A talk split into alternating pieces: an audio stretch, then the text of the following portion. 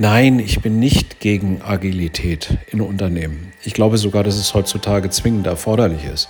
Nichtsdestotrotz, wenn man etwas versucht aufzubauen, bevor man ein Fundament hat, dann wird das Aufzubauende ganz schön äh, wirr, versinkt im Schlamm oder äh, ist am Ende nicht funktionsfähig. Deshalb äh, ja, Agilität sehr wohl auf Basis einer gesunden und korrekten Datenlage und Prozessdurchführung. Also insofern, äh, ja, wir werden versuchen, äh, in unseren Tätigkeiten immer eine gewisse Stabilität darzustellen und dann an den richtigen Stellen mal auszuprobieren, was gibt es denn dann da für agile Instrumente. Und das wird so ein bisschen auch das Thema der nächsten Runden in diesem Podcast sein, dass wir uns ein, zwei Gedanken machen, äh, wie kann denn das eigentlich funktionieren?